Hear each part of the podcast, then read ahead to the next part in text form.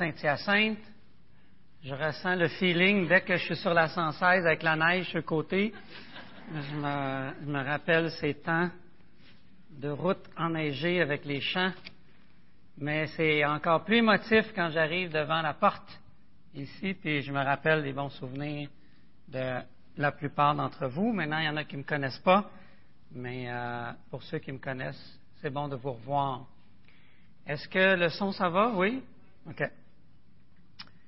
Euh, je voulais vous présenter quelques images ce matin, euh, mais il n'y a plus le fil comme je pensais avant, ici en avant. Mais je vais revenir. Ça me donne une occasion de revenir, hein, de prendre plus de temps pour faire euh, une présentation importante que vous devez connaître.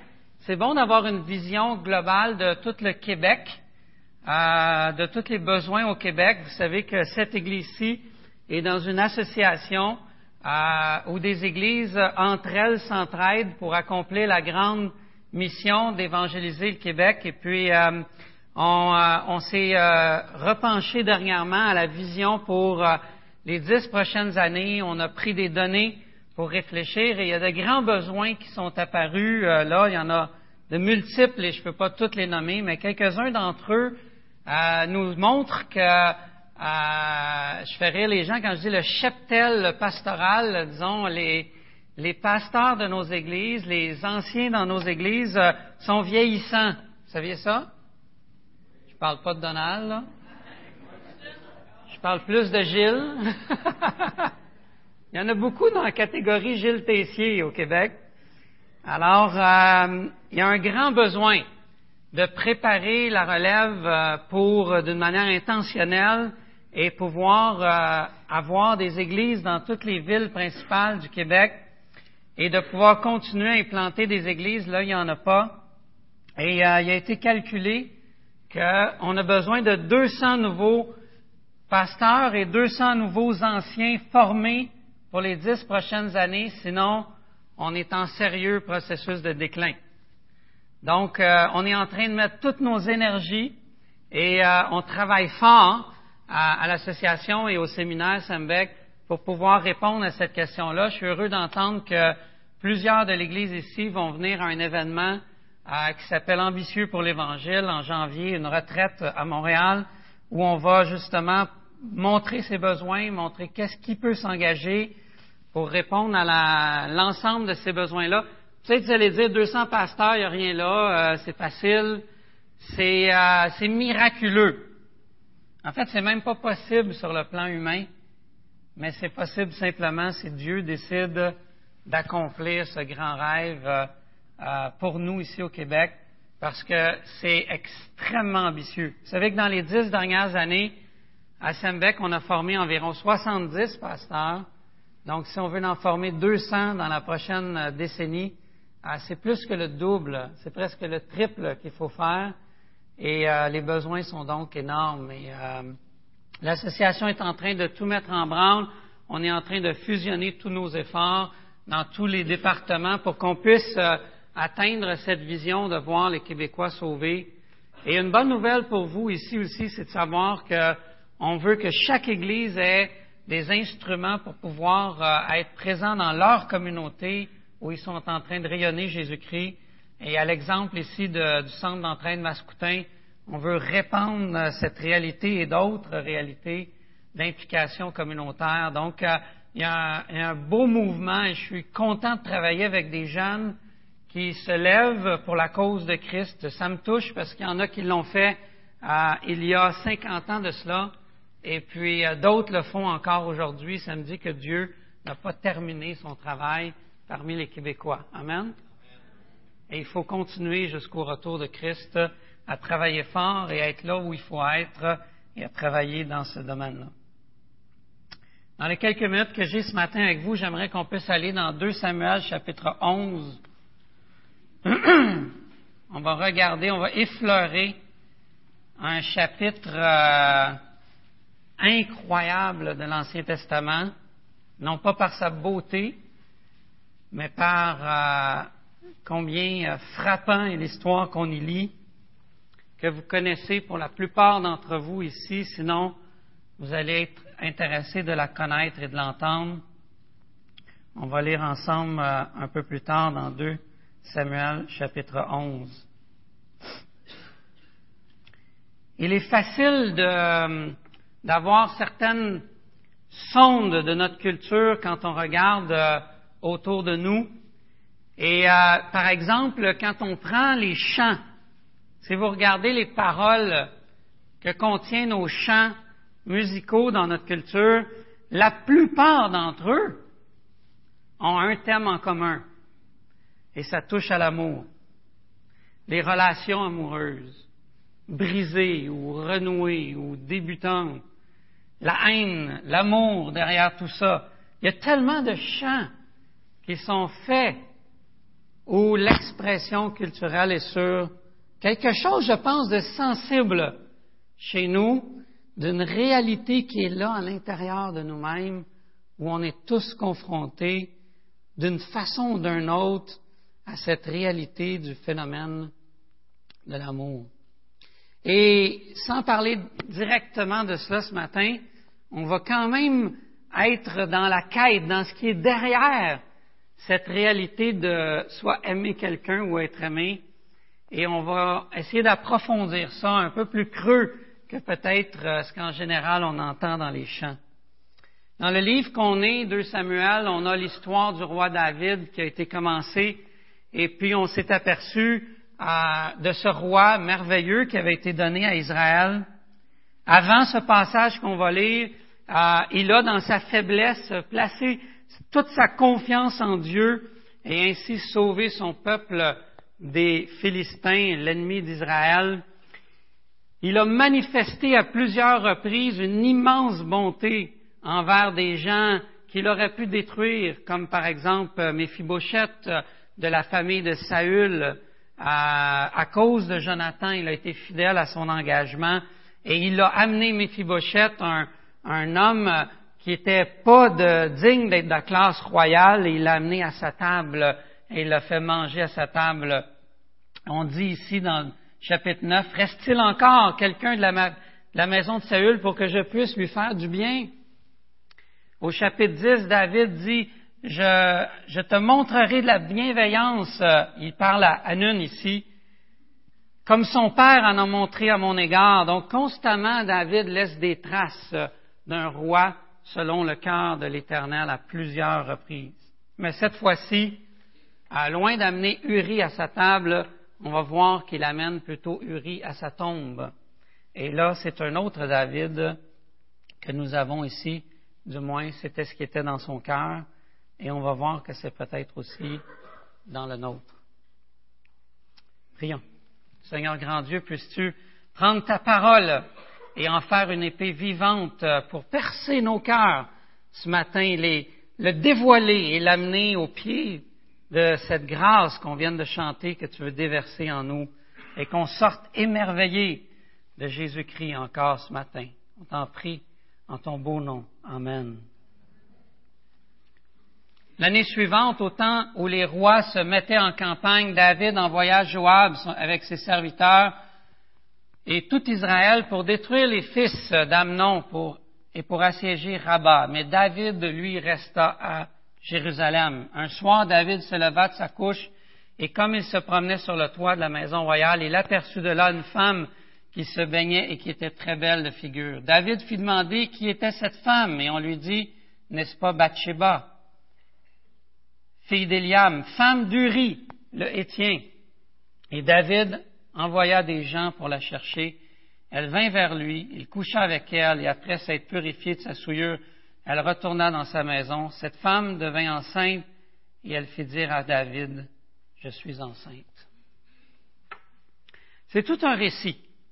Après le roi David que je viens de vous parler, cet homme fait une première chose qu'il n'aurait pas dû faire. Il est allé à la guerre. Il n'a pas été à la guerre et c'était sa place d'être à la guerre. Il décide de rester à la maison et quelque chose se passe à l'intérieur de lui.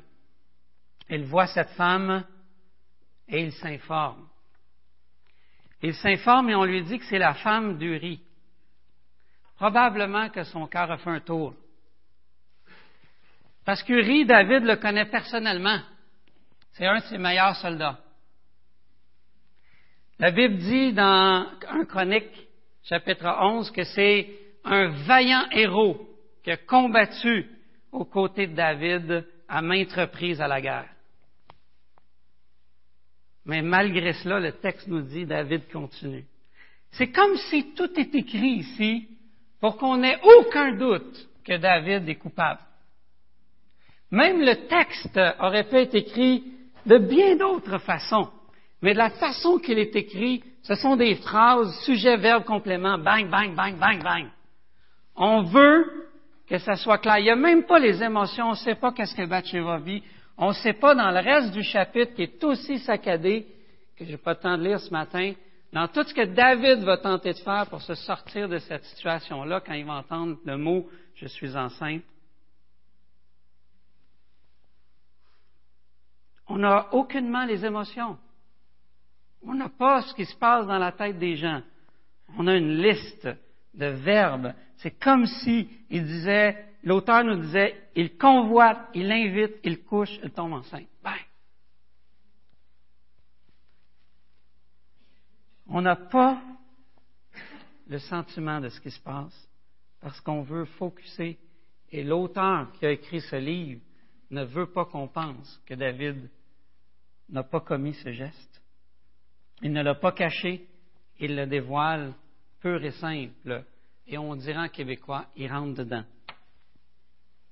J'aimerais qu'on regarde ce matin au désir, petit dé que David a eu dans son cœur, pour ensuite regarder au désir grand dé qu'il y a dans chacun d'entre nous, de nos cœurs. Et j'aimerais parler du roi qui vient combler ce désir grand D dans nos cœurs. Le désir petit d de David. Un désir est-il toujours légitime aujourd'hui dans le monde dans lequel on vit ici? Nous porte à croire que si on a un désir, il est automatiquement légitime. On se doit de satisfaire nos désirs. Toutefois, comme le chrétien affirme dans les Écritures que la sexualité est exclusive au mariage, les tenants de la liberté déclarent ici qu'il y a un problème avec le christianisme. On restreint des désirs. La sexualité et le désir sexuel est bel et bien défini dans les Écritures comme quelque chose d'excellent, comme quelque chose de louable, de pur, d'honorable et même d'encouragé. Toutefois, Lorsqu'il est en dehors du mariage, la Bible le présente comme un désir destructeur. C'est donc une question pertinente pour nous de se poser ce matin. Est-ce que tous les désirs sont légitimes puisqu'on le prétend autour de nous? En fait, pour répondre à cette question-là, on doit dire ceci. Un désir fait, évoque la notion du bien et du mal. Avant, au Québec, dans le contexte judéo-chrétien assez tissu serré, le cadre moral du judéo-christianisme était clair. On savait ce qui était bien et était mal. On a voulu changer cette base au Québec et on a établi un nouveau cadre moral qui est établi ainsi, merci Julie, qui est établi ainsi, qui dit que c'est l'homme qui établit à l'intérieur de lui-même ce qui est bien et mal. Voilà ce qui est défini aujourd'hui pour définir le bien et le mal. Le seul problème avec ça, c'est que c'est inconséquent. C'est inconséquent parce que à tous les jours, on entend les porteurs de cette vision-là en train de déclarer quelque chose de mal par eux-mêmes. Techniquement, si leur argument est vrai, ils ne pourraient pas rien déclarer de bien ou de mal, puisque c'est à l'intérieur de l'homme, comme ils le disent. On a tous été scandalisés cette semaine par les événements en France à Charlie Hebdo. Mais si c'est à l'intérieur de l'homme qu'est le bien et le mal, ces hommes n'ont rien fait de mal. C'est à l'intérieur d'eux, c'est le bien. Comprenez comment c'est inconséquent? Pourtant, ça a été scandé comme un geste qui est mal, et avec raison. Dans la vision chrétienne, c'est Dieu qui établit ce qui est bien et ce qui est mal. C'est pourquoi que tout excès d'un désir, même légitime, ou d'un désir légitime qui n'est pas pris dans le cadre des contraintes que Dieu établit, devient porteur de conséquences. Souvent, jalousie dans le cas des désirs amoureux, meurtre, abus, violence. Les gens vont dire aujourd'hui aussi un deuxième argument autour de moi, mais si on met une contrainte comme le mariage pour les désirs sexuels, c'est à cause de la contrainte qu'on a un problème. S'il n'y avait pas de contrainte, il n'y aurait pas de problème. Mais encore là, cet argument ne tient pas la route. Pour montrer que ce n'est pas la contrainte le problème, prenons par exemple un autre désir, celui de manger, que l'on ressent. Si je mange tout ce que je veux, quand je veux, je vais avoir des problèmes. Moi, François, mangerai de la poutine à tous les jours. Quand je passe devant la belle province, il y a un appel qui se fait sentir en moi. Pour moi, c'est bon goût. Mais je peux en manger une fois de temps en temps. Mais déjeuner, dîner, souper, je vais avoir des problèmes éventuellement. Surtout si je bouge pas et tout le kit. On se passe des détails, hein, on connaît ça. Donc, si j'ai un excès sans contrainte, ça cause des problèmes. On est d'accord dans d'autres domaines. On peut l'appliquer aussi au domaine des désirs, dans le domaine de l'amour. D'ailleurs, si la contrainte était le problème, on en aurait déjà vu les conséquences. Moi, dans mon corps, quand je vais trop sur la poutine, je vois les conséquences assez rapidement arriver. Mais dans la sexualité, qui est sans contrainte depuis des années, ce n'est pas un règlement de solution qu'on voit, c'est plutôt une explosion des conséquences et des problèmes que l'on voit. Dans cette société aujourd'hui hyper sexualisée, c'est dit même par tous les psychologues eux-mêmes, on ne cesse de subir constamment les conséquences de l'abus et d'agir dans les désirs sans les contraintes. Tous les, les problèmes sociaux créés par ces désirs sont majeurs. Si c'était la contrainte le problème, le manque de contrainte comme on vit aurait définitivement montré que c'était là le problème. Au contraire, pour nous, pour les chrétiens, le mariage chrétien est un engagement, une alliance qui confirme que mon intimité sera exclusive à la personne qui devient l'objet de mon amour. Le mariage devient le cadre sécuritaire qui me permet de m'engager à une fidélité envers l'autre jusqu'à la mort. Mais certains d'entre vous ici vont me dire, bien, je suis correct d'abord, je ne suis pas comme David. Je suis marié, une seule personne, tout va bien. Je peux partir, c'est fini. Non, non, non. Cette surprise pour vous, c'est que la Bible dit que l'enjeu n'est pas simplement au niveau du comportement, mais au niveau du cœur. Donc, on est tous concernés ici. De quelle manière? On va le voir ensemble ce matin. Jonathan Edwards a dit avec euh, justesse, je trouve, euh, en peu de mots, une vérité profonde. Il dit il y a deux types de vertus dans le monde. Il y a la vertu commune et la véritable vertu. Quelle est la, la vertu commune? La vertu commune, ce sont les gestes vertueux que l'on fait, comme par exemple préserver son mariage, mais sur la base de trois choses. Un, la peur. On n'agit pas parce qu'on a peur des conséquences. C'est ce qui nous retient. C'est bon, mais ce n'est pas encore la véritable vertu. On ne le fait pas parce qu'on a peur. Ou une autre raison, on ne le fait pas parce qu'on a calculé. On a calculé que ce serait payant de ne pas le faire. Ah, c'est bien plus avantageux d'être dans la situation présente que dans l'autre, donc je calcule et je ne le fais pas. Et une autre chose qui nous motive dans la vertu commune, c'est l'orgueil. Souvent, on ne fait pas quelque chose pour pouvoir dire, moi, je suis pas comme eux autres. Moi, je suis dans une autre catégorie. Moi, je fais pas ça.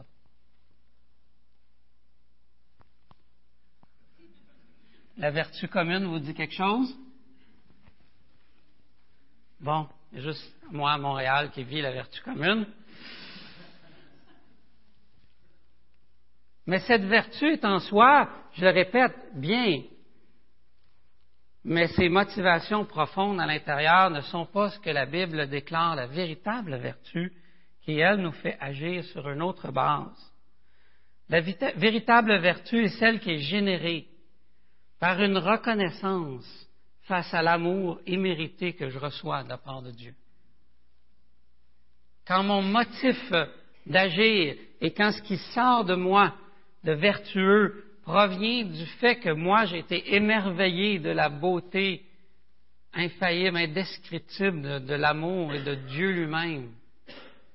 Et quand c'est cette adoration dans mon cœur qui me fait agir, on dit qu'on est dans la véritable vertu. En ce sens, face à nos désirs et face aux contraintes qu'on se donne, on a droit à un examen de nous-mêmes et se poser la question de quel type de vertu je suis animé ces temps-ci? On est tous de la même catégorie et on a tous ce même sentiment d'être motivé des fois simplement par le calcul, la peur ou l'orgueil.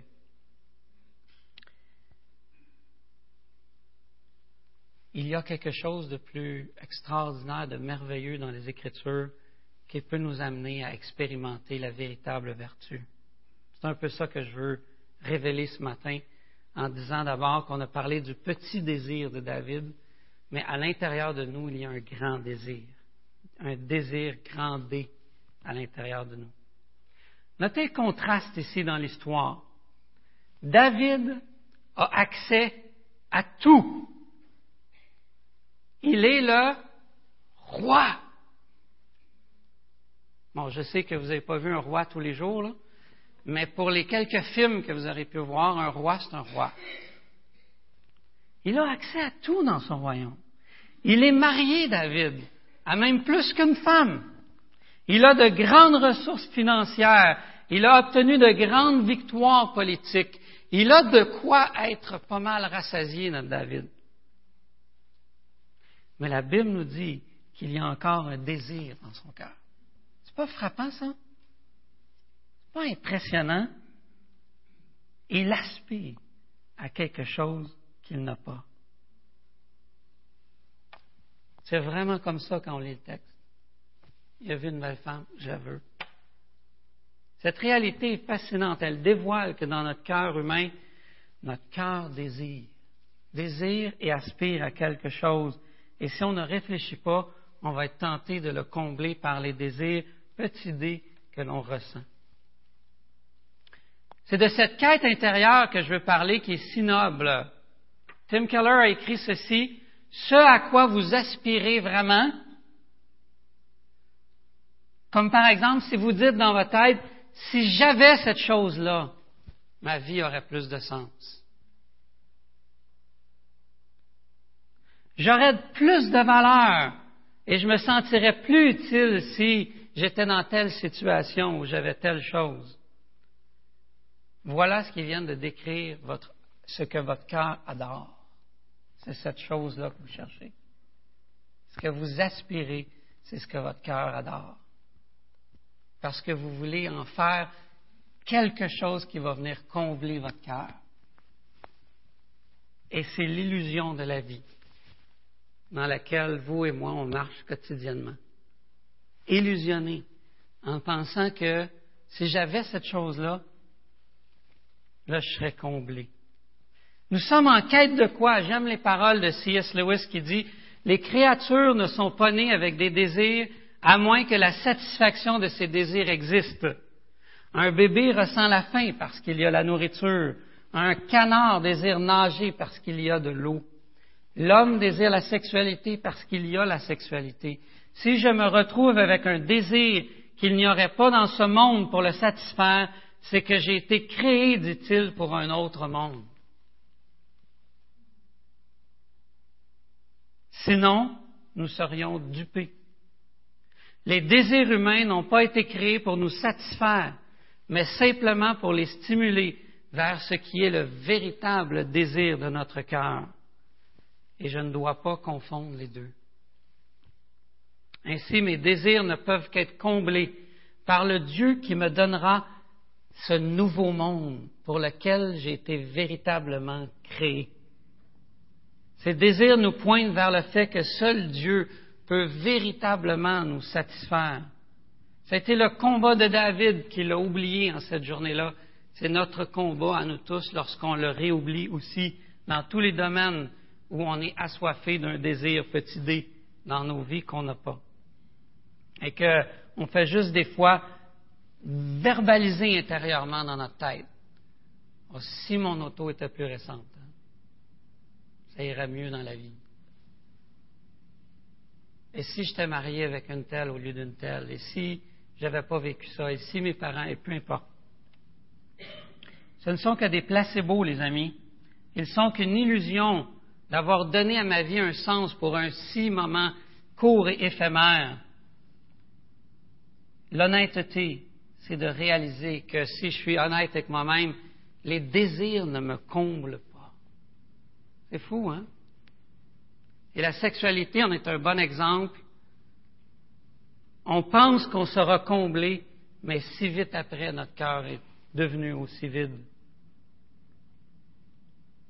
C'est pourquoi le même roi David pourra écrire lorsqu'il aura expérimenté Dieu un peu plus tard dans sa vie, un jour dans tes parvis vaut mieux que mille ailleurs. Il avait compris quelque chose? Un jour juste dans, dans le portique de la présence de Dieu vaut mieux que mille ailleurs. Oui, mieux que mille à Las Vegas ou à Dubaï ou euh, sur le sommet des montagnes de ce monde. Un jour dans la présence de Dieu, David dit, vaut mieux que mille partout ailleurs. Quelque chose, hein? Toute une concrétisation où il va dire un peu plus tard aussi, David, mon âme a soif de Dieu vivant.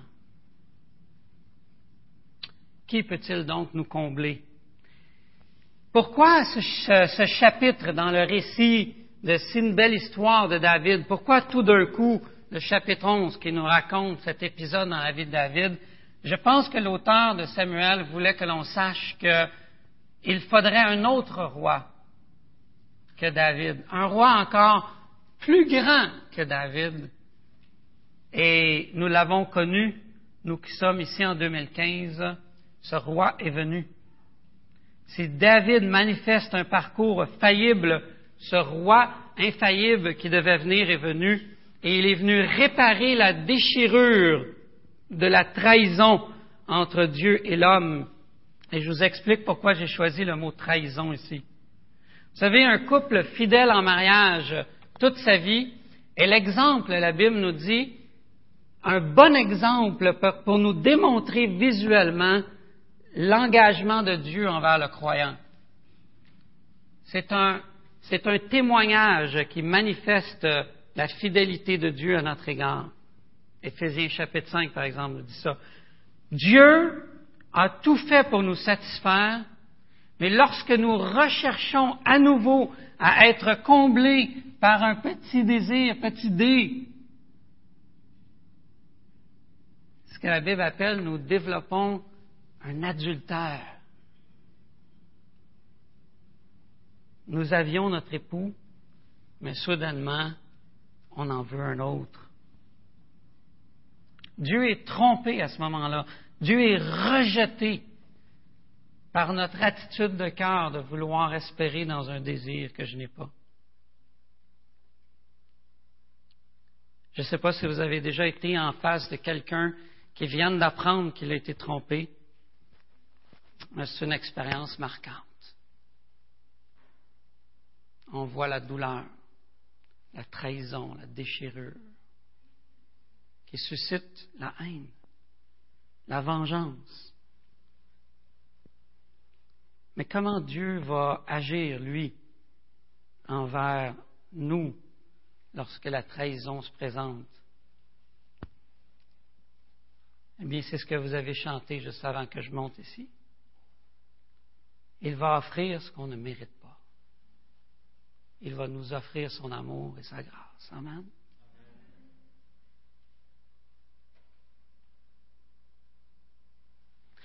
malgré que Dieu expérimente cette trahison et cette douleur, la Bible nous dit qu'il a pris l'initiative d'aller à la croix pour se réconcilier avec euh, le traître dont je suis.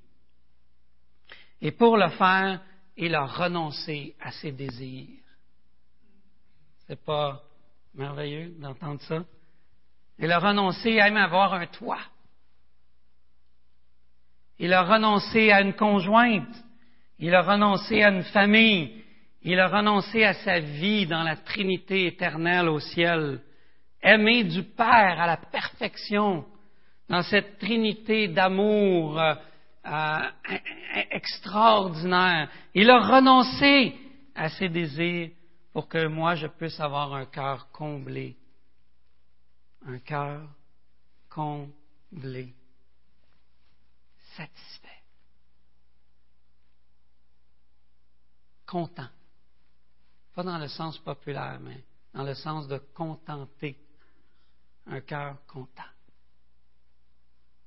Et lorsque je me retourne vers ces désirs petits dés, je trahis cet amant qui m'a aimé d'une telle façon. Et il m'invite et il me retend la main parce que chaque jour, il renouvelle envers moi ses compassions, la Bible dit. C'est un Dieu extraordinaire. Il n'y en a pas d'autre.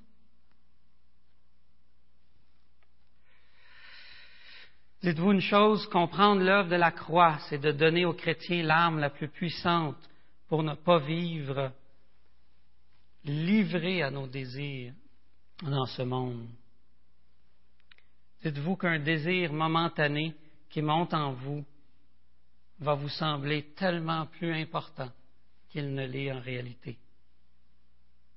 Combler ses désirs pour obtenir un sens à sa vie, désir petit d, c'est le rejet du Christ en fait. C'est ce que la Bible appelle le péché. C'est de fuir la grâce, la seule qui peut venir à notre secours et nous aider. Pas vrai? La grâce est notre seule arme de secours.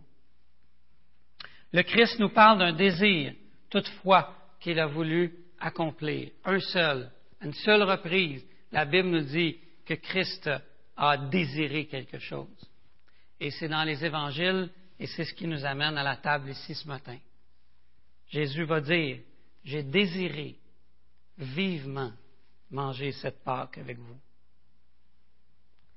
beaucoup de jargon ici pour vous l'expliquer simplement. Jésus est en train de dire, j'ai désiré vivement aller à la croix pour que vous puissiez manger avec moi à ma table pour l'éternité dans les cieux à venir et de régler ce problème où la colère de Dieu n'aura plus à tomber sur toi, mais elle est tombée sur le substitut qui a pris ta place. Sachez que le mariage terrestre n'est pas une fin en soi. Nous avons été créés pour désirer un amour nettement plus grand qu'un amour humain. Qu'est-ce que l'amour humain peut offrir? Jésus-Christ offre ce plus grand amour. Si vous avez qu'à vivre qu'un seul mariage, c'est-à-dire celui avec Christ, c'est lui que vous devez choisir des deux. Mais si vous connaissez aussi celui qui est terrestre, ne le prenez pas pour ce qu'il n'est pas. Ce n'est pas lui qui comble, c'est notre mariage spirituel à Christ qui peut venir véritablement combler nos cœurs. Et aux filles qui ne seraient pas encore mariées ce matin, que j'ai souvent vu chercher le cavalier, le prince. Mais sachez une chose, si vous appartenez à Christ, il est le grand cavalier, il est le grand prince, et vous êtes déjà des princesses. Quel beau moment de s'approcher de la Sainte ce matin. J'invite les placeurs à venir, à, s'avancer et à, en se préparer. Nous prendrons un temps pour réfléchir à une chose. Je vous laisse dans les mains de Donald, mais quel beau moment de s'approcher de la scène et d'examiner si j'ai eu une confusion entre mes désirs petit d et le désir grand D qui peut simplement venir consoler et combler mon cœur. Amen. Je vous laisse un temps pour réfléchir à ça et de revenir à la grâce de Dieu qui euh, nous libère et qui va vous amener de la vertu commune à la véritable vertu de plus en plus en avançant dans ce monde.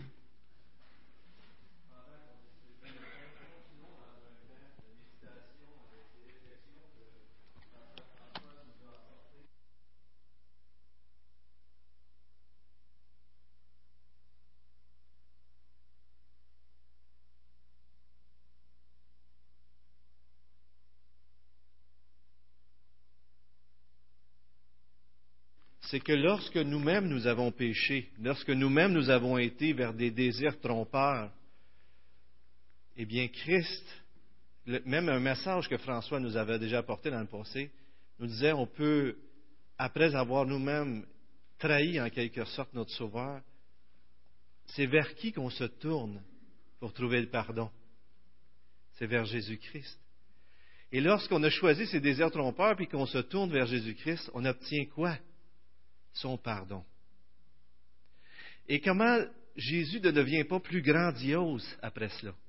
Jésus ne devient-il pas celui qui comble tous nos désirs lorsqu'on réalise que ces mauvais désirs ne les comblent pas? Et François nous avait apporté ça dans un autre message déjà. Alors je vous invite, prenez un temps à réfléchir, parce que la scène, c'est aussi une invitation à tous ceux qui lui appartiennent de se souvenir de ce que Jésus a fait pour vous. Et vous pouvez dès ce matin, dès maintenant, demander pardon à Dieu. Choisir de le suivre. Choisir de laisser ses désirs trompeurs, ses faux amants, pour suivre celui qui va combler votre cœur. Prenons quelques moments, peut-être quelques prières, et continuons avec le repas du Seigneur.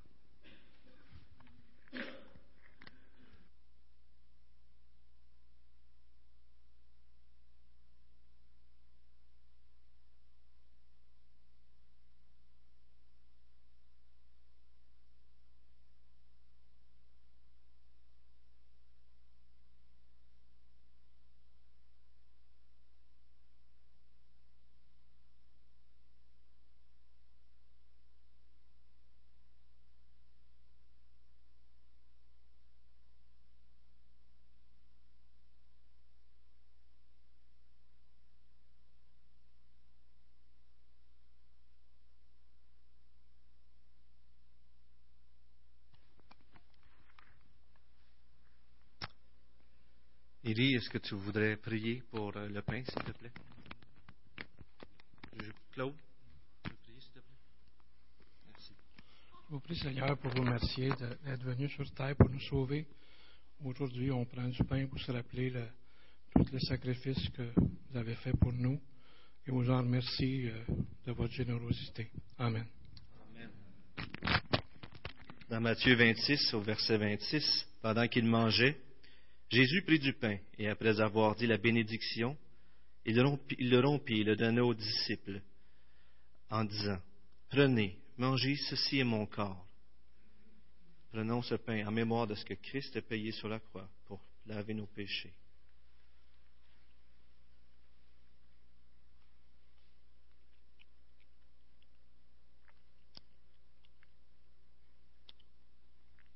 Il prit ensuite la coupe pendant que les frères distribuent la coupe. Je vous invite à continuer votre méditation. Peut-être vous avez une, pensée qui vous vient à l'esprit ou un passage. Je vous invite à le partager.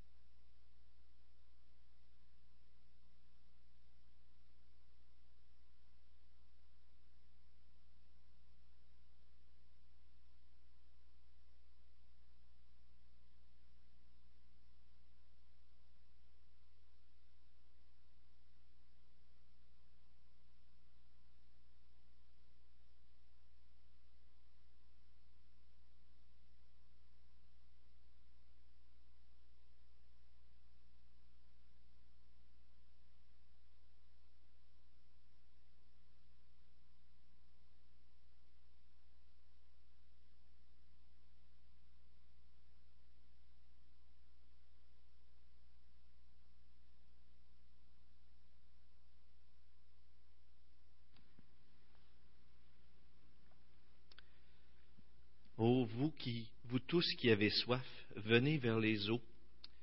Même celui qui n'a point d'argent, venez acheter et manger. Venez acheter du vin et du lait sans argent et sans rien payer. Pourquoi pesez-vous de l'argent pour ce qui n'est pas du pain? Pourquoi peinez-vous pour ce qui ne rassasie pas? Écoutez-moi donc, et mangez ce qui est bon, et vous vous délecterez de mes succulents. Tendez l'oreille et venez à moi, écoutez, et votre âme vivra. Je conclurai avec vous une alliance éternelle, celle de la bienveillance fidèle envers David. Cherchez l'Éternel pendant qu'il se trouve, invoquez-le tandis qu'il est prêt. Que le méchant abandonne sa voie et l'homme de rien ses pensées, qu'il retourne à l'Éternel, qui aura compassion de lui, à notre Dieu qui pardonne abondamment. Seigneur Dieu, ce matin, devant la réalité de nos péchés, devant la réalité de nos cœurs tortueux qui cherchent dans les faux désirs à combler leur vide, Seigneur, ce vide qui seul toi tu peux combler, Seigneur, on a deux choix. Comme dans Genèse 3, Seigneur, on pourrait vouloir se cacher ou même fuir ou aller vers toi. Seigneur, ce matin, on ne veut pas fuir ou se cacher parce que la solution, c'est de se tourner vers toi. Avec ce repas qui est devant nous, Seigneur, tu nous invites à nous réconcilier. Tu nous invites, Seigneur, à nous rappeler que la solution, c'est toi et ce que tu as fait pour nous à la croix. Que ton corps a été brisé pour qu'on puisse être nourri du pain de vie, de, toi qui es notre pain de vie. Que ton sang a coulé pour qu'on fasse partie de cette nouvelle alliance en ton sang, Seigneur, à laquelle, à travers laquelle nous avons la vie éternelle. Seigneur, ce matin, on veut te confesser nos péchés. On veut te dire qu'on n'est pas à la hauteur. On veut te dire, Seigneur, qu'on a eu des faux désirs des mauvais désirs. On s'est tourné vers des choses, on a espéré le salut en eux, on a espéré le bonheur à travers ces désirs, le bonheur qui ne, vient qui ne peut venir que de toi. Alors pardonne nos péchés, Seigneur. Pardonne-nous ce matin. Et on veut aussi se rappeler que ce que tu as fait ce matin, ce qu'on se rappelle ce matin, c'est que ce que tu as fait, c'est de tout combler ce qui manque. C'est de même combler notre vie euh, comblé pour qu'on soit pardonné en toi. Alors Seigneur, merci Père céleste de nous avoir donné ton Fils. Merci Père céleste pour ce pain et cette coupe à travers lequel tu nous rappelles que Jésus a tout accompli. Merci Seigneur, parce que lui, il a fait, il a fait de toi ses désirs, afin que nous, à notre tour, on puisse le faire en lui. Seigneur, pardonne-nous. Merci pour ton pardon et fais que cette Église, Seigneur, grandisse dans un amour constant, toujours plus grand pour toi, et que tous ces désirs, Seigneur, deviennent très peu de choses, ou même qu'on les rejette, Seigneur, par amour pour toi.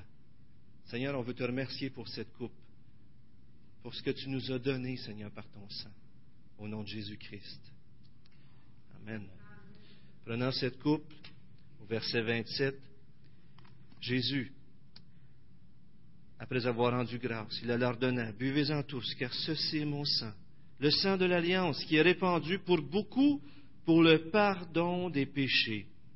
Je vous le dis, je ne boirai plus désormais de ce fruit de la vigne, jusqu'au jour où j'en boirai du nouveau avec vous dans le royaume de mon Père.